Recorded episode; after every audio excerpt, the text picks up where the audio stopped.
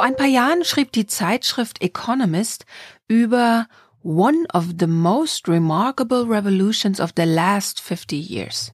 Also über eine der bemerkenswertesten Revolutionen der letzten 50 Jahre. Und meinte damit die Frauen in den Industriestaaten, die wirtschaftlich unabhängig wurden, weil sie in den Arbeitsmarkt eintraten. Millionen von ihnen waren davor finanziell komplett abhängig von Männern und haben heute Geld, über das sie selbst verfügen können. Und vor allem ging dieser massive gesellschaftliche Umbruch, diese Revolution friedlich und unblutig vonstatten. Wie viele individuelle Kämpfe dafür auch nötig gewesen sein mögen. Heute ist es für uns der ganz normale Alltag. Frauen treffen im Management Entscheidungen, sie gründen Unternehmen, sie erforschen die Welt, sie halten unseren Alltag am Laufen. Sie verändern die Wirtschaft von Grund auf. Und genau davon erzählt dieser Podcast.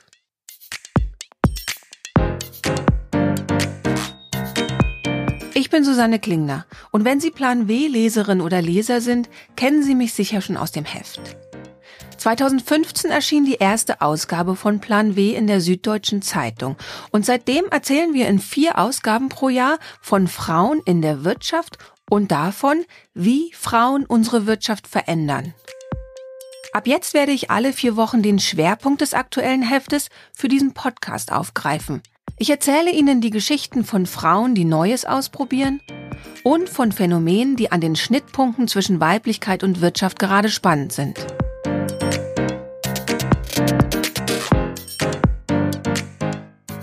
In der ersten Folge geht es um Gefühle, Gefühle am Arbeitsplatz.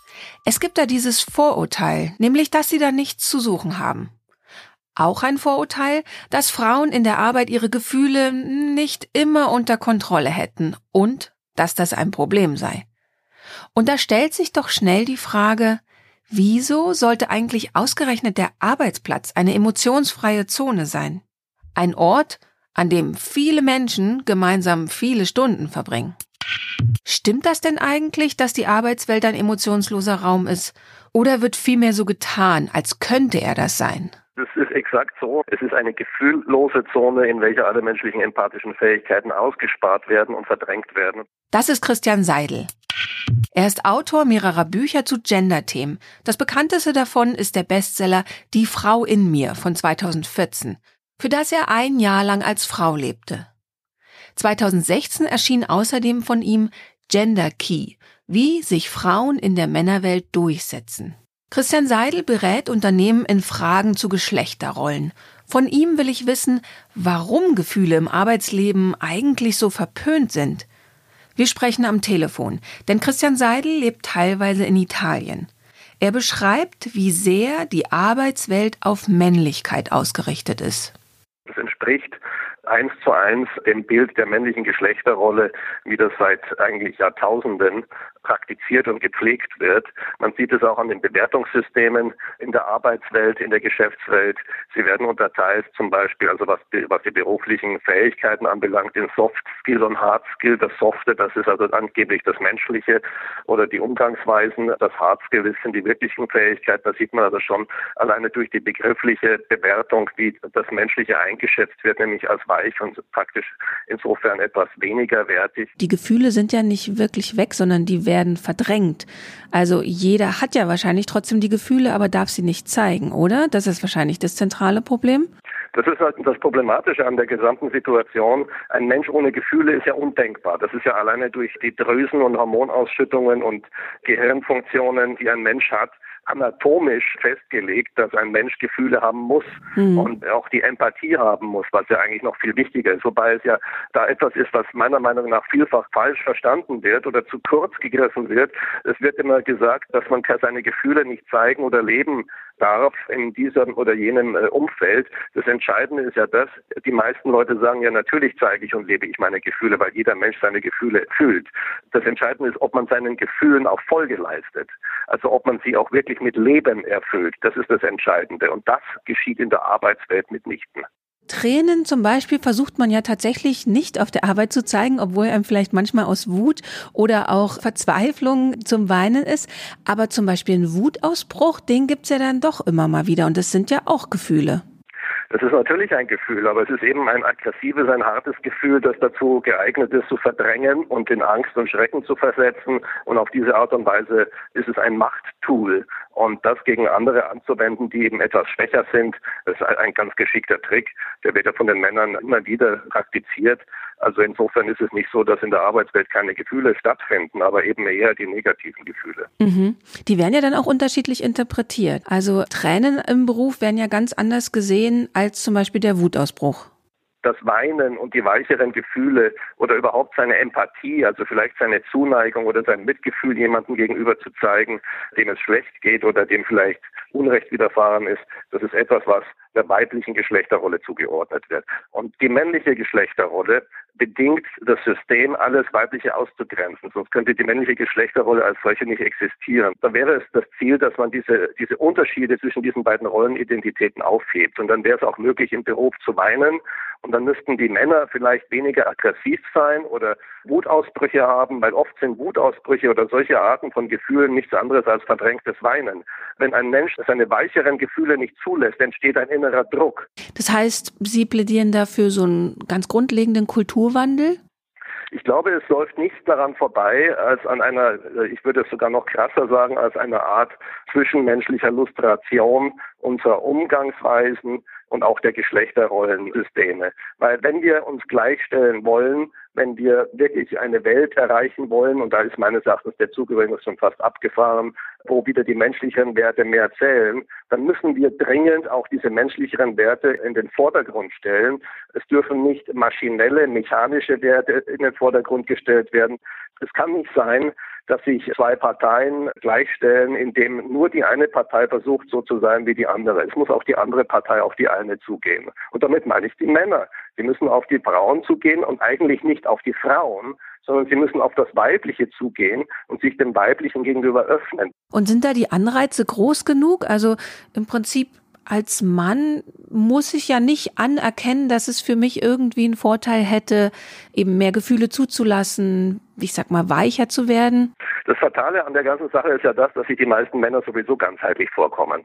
Und das ist äh, das Problem. Sie empfinden ja nicht das wirkliche tiefere Bedürfnis, sich verändern zu müssen. Sie machen das eher aus einer Mode heraus oder aus einem Trend heraus, weil das jetzt opportun ist, wenn man der bessere Mann ist, wenn man eben auch ganzheitlich oder wenn man ein bisschen äh, feministisch wirkt oder wenn man auch sich den Frauen gegenüber oder weiblichen Prinzipien gegenüber aufgeschlossen sich gibt. Da gibt es also Männer, die jetzt mittlerweile sehr, sehr gut es drauf haben, eben auch etwas softer zu wirken. In Wirklichkeit sind sie innerlich genauso hart.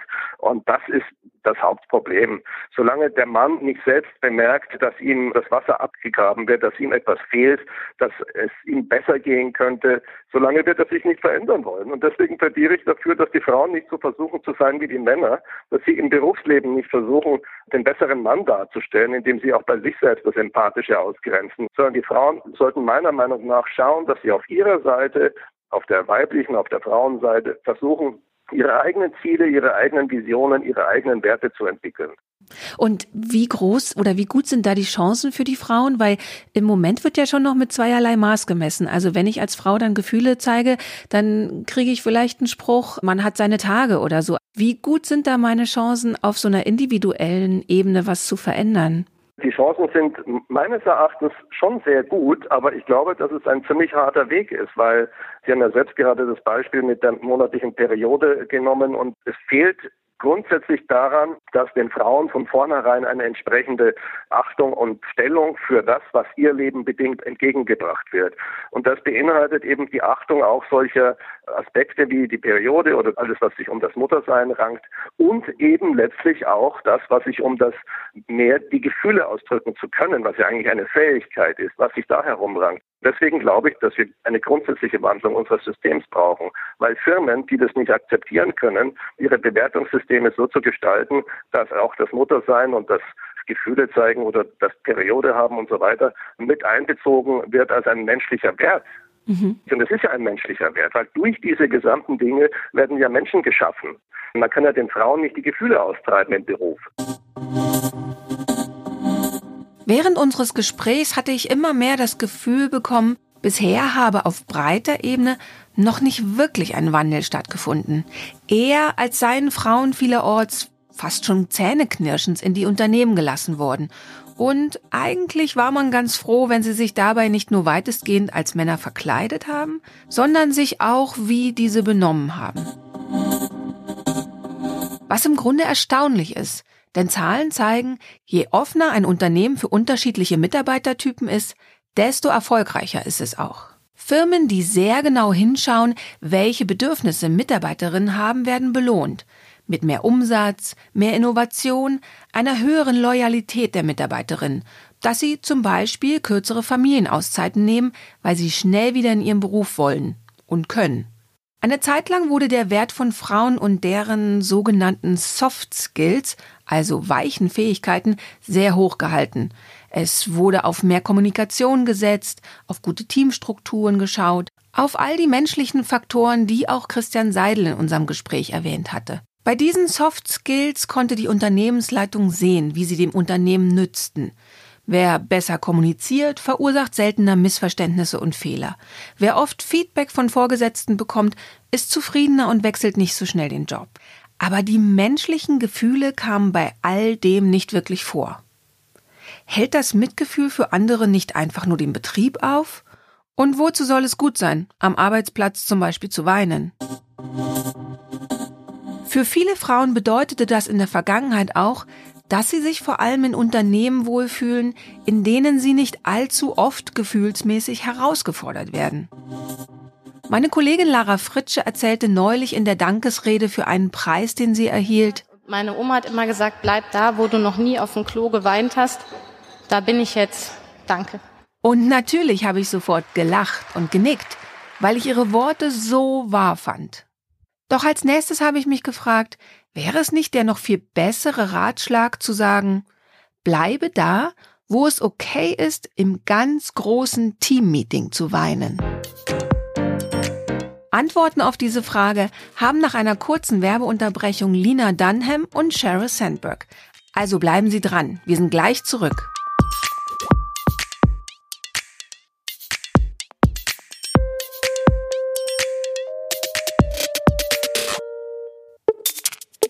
Werbung.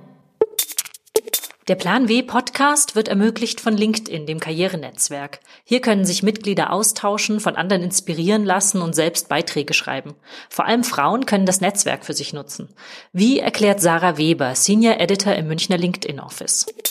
Hi, ich arbeite bei LinkedIn als Redakteurin. Wir arbeiten journalistisch, schreiben Artikel, haben einen eigenen Podcast, machen Videos. Und wir kümmern uns außerdem um das, was die LinkedIn-Mitglieder auf der Plattform machen. Sprich, wir schauen, wer die besten Artikel, die besten Posts, die besten Videos veröffentlicht und sorgen dann dafür, dass die von einem größeren Publikum gesehen werden. Warum sollten sich denn besonders Frauen bei LinkedIn anmelden? Gerade für Frauen ist es super wichtig, ihr Netzwerk zu pflegen. Also wirklich zu schauen, wer sind die Leute, die sie kennen oder die sie kennen möchten, die sie beruflich weiterbringen können, mit denen sie sich austauschen wollen und vor denen sie sich auch als Expertin positionieren wollen. Dafür eignet sich LinkedIn total gut, weil Erstens, man hat natürlich ein Profil und kann zeigen, was man selbst beruflich macht, aber man kann sich eben auch ein bisschen darüber hinaus positionieren mit Posts, mit Artikeln, mit Videos und dann wirklich zeigen, wofür man steht. Wir hatten zum Beispiel letzte Woche einen ganz großartigen Artikel, wo eine Frau darüber geschrieben hat, was sie in den letzten fünf Jahren ihrer Karriere gelernt hat und wirklich gesagt hat, seid ihr selbst und traut euch was und, und geht nach vorne. Ein anderes Mitglied hat drunter kommentiert, dass er dieser Beitrag total Mut gemacht hat für ihre eigene Karriere. Und solche Dinge sind total schön zu sehen, weil sich wirklich was tut tut. Und was tut sich dann für die einzelne Person? Für die einzelne Person bedeutet das natürlich, dass sie sichtbarer wird. Und ich werde dann zum Beispiel für Jobs ähm, vorgeschlagen und solche Sachen, oder? Also wir hatten tatsächlich einen Fall, wo ein Mitglied einen Artikel drüber geschrieben hat, wie schwierig es ist, wenn man über 40 ist und einen neuen Job sucht. Sie hat ganz viele Bewerbungen geschrieben und es hat einfach nie geklappt. Sie hat dann einfach so sehr persönlich das geschildert, wie das für sie war und mit sehr, sehr vielen Reaktionen von Menschen, die ähnliche Erfahrungen gemacht haben und am Ende kam dafür wirklich ähm, für sie ein neuer Job bei raus. Vielleicht kannst du als jemand, der da schon länger unterwegs ist und auch natürlich die Innenansicht von LinkedIn hat, vielleicht kannst du ein paar Tipps und Tricks verraten für das Profil, für den eigenen Auftritt dort? Mein Haupttipp ist, keine Angst haben. Es ist kein Hexenwerk, man muss nicht wahnsinnig viele Stunden reinstecken und sein Netzwerk pflegen, sondern es geht einfach darum, sich mit den Leuten zu vernetzen, die man kennt und zu sagen, was man gerade beruflich macht, ein Foto hinzuzufügen und das reicht eigentlich als Basics. Und was man dann machen sollte, ist einfach mal ein bisschen posten und Spaß damit haben und wirklich zu gucken, was habe ich mitzuteilen, das vielleicht sonst niemand anders sagen kann. Es können ganz kleine Sachen sein, wenn man auf einer Konferenz war und irgendwen getroffen hat oder was Spannendes auf dem Panel gesehen hat. Oder wenn man einen Artikel gelesen hat, der einen wirklich so länger beschäftigt. Und keine Angst davor haben und denken müssen, dass man immer mit dem einen großen Aufschlag kommen muss. Muss man nicht. Der Plan W Podcast wird außerdem unterstützt von Secret Escapes. Traumurlaub gefällig? Hier finden Sie Luxushotels und Premiumreisen zu den schönsten Destinationen bis zu 70 Prozent günstiger. Und das Beste? Zum Launch des Podcasts gibt es 20 Euro Rabatt auf die nächste Reise für Secret Escapes Neumitglieder. Mehr unter news.secretescapes.de slash Plan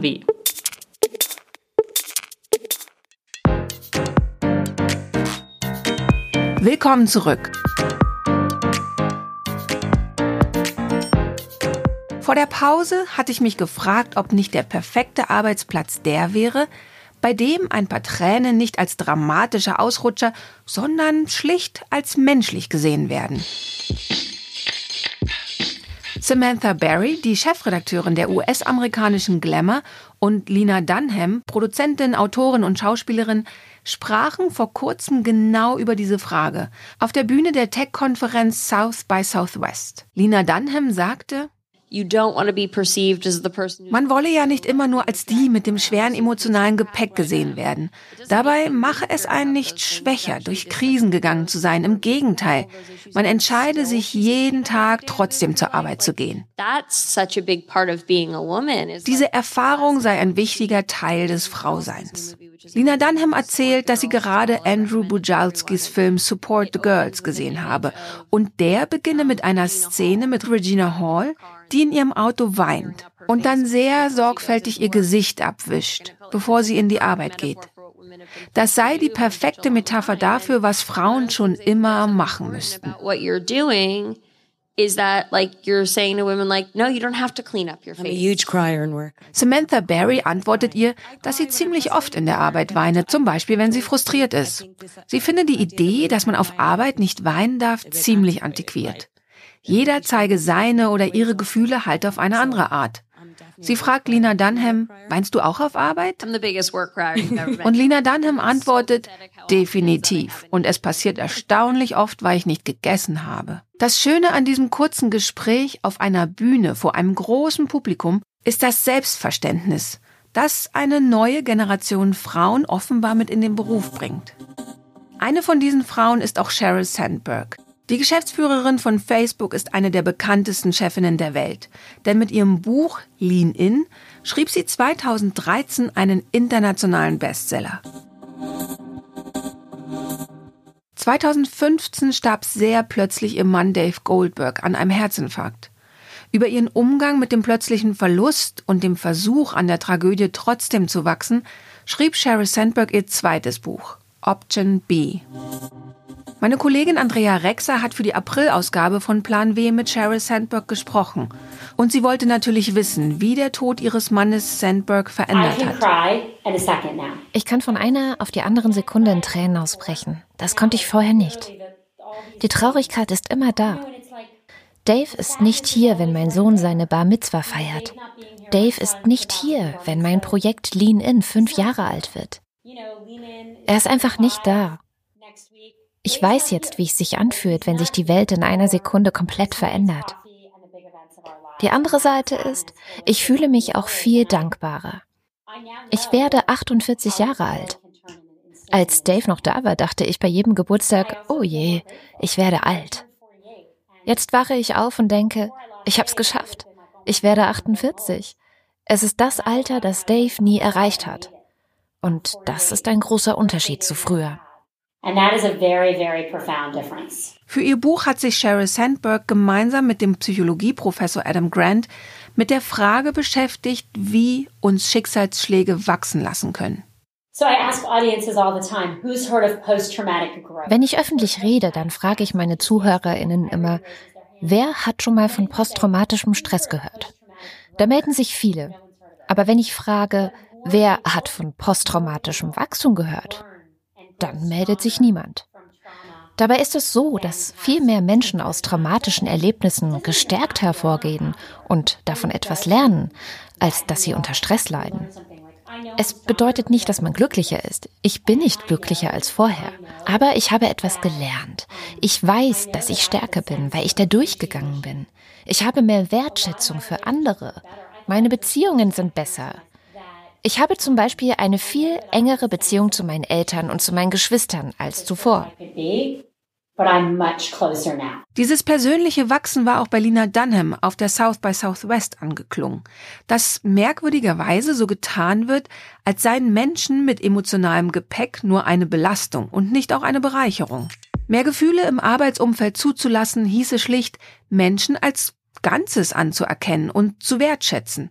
Und zwar nicht nur Frauen, sondern unbedingt auch Männer. Männer und Frauen werden auf der ganzen Welt entlang von Stereotypen beurteilt. Deswegen mögen wir es nicht, wenn Frauen in der Öffentlichkeit weinen, aber wenn Männer weinen, ist es noch viel schlimmer. Wir halten noch immer an diesen veralteten Stereotypen fest, die ich für völlig falsch halte. Ich habe noch nie zu meinem Sohn gesagt, dass er nicht weinen soll. Nie. Ich habe ihm auch noch nie gesagt, dass er seinen Mann stehen soll. Es ist fürchterlich, so zu sprechen. Genauso wenig habe ich meiner Tochter jemals vorgeworfen, sie sei bossy oder dass sie nicht weinen soll. Ich glaube sehr fest daran, dass wir Menschen ermutigen müssen, ehrlich mit ihren Gefühlen am Arbeitsplatz zu sein. Wir wissen, dass Menschen rationale, manchmal auch harte Entscheidungen treffen, aber wir entscheiden auch auf Basis unserer Emotionen. Es ist ja nicht so, dass wir Menschen entweder arbeiten oder fühlen. Wir arbeiten und fühlen zugleich. Es ist wichtig, unsere Gefühle wahrzunehmen, um zu lernen und um zu wachsen. Wir müssen uns auch unserer Vorurteile bewusst werden. Etwa, dass wir junge Mädchen forsch nennen und kleine Jungs nicht.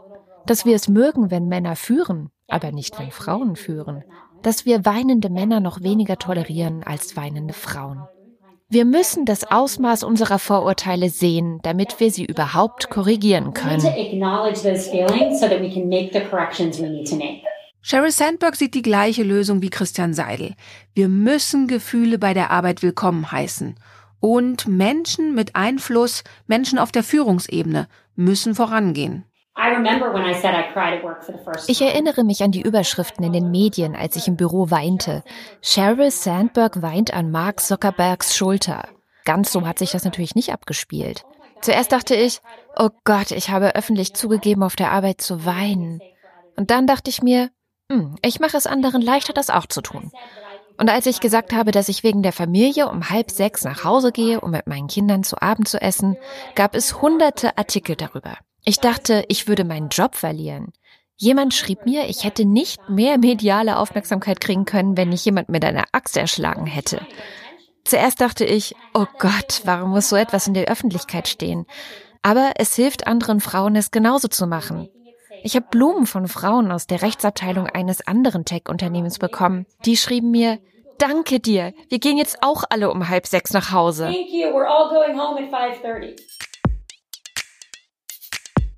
Nun ist nicht jede Frau in der Position einer Sheryl Sandberg oder einer Lina Dunham, die unzähligen Frauen als Vorbild dienen. Aber man kann vielleicht versuchen, es Samantha Barry nachzumachen. Gefühle zuzulassen und dann dazu zu stehen. Zu sagen, yes, I'm a crier. Ja, ich weine schnell. Ich bin halt frustriert oder wütend und das hat diesen und jenen Grund. Vielleicht zusammen mit einem Lächeln, das dem anderen signalisiert, dass gerade nicht die Welt untergeht. Dass hier einfach nur ein Mensch sitzt.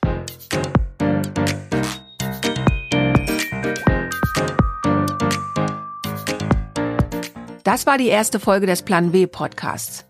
Wir hören uns in vier Wochen wieder mit einer Folge zum emotionsgeladenen Thema Gehaltsverhandlungen. Wie Sie dabei ganz gelassen bleiben, erklären Ihnen dann unsere Expertinnen im Gespräch. Ich bin Susanne Klingner und hoffe, dass Sie dann wieder mit dabei sind.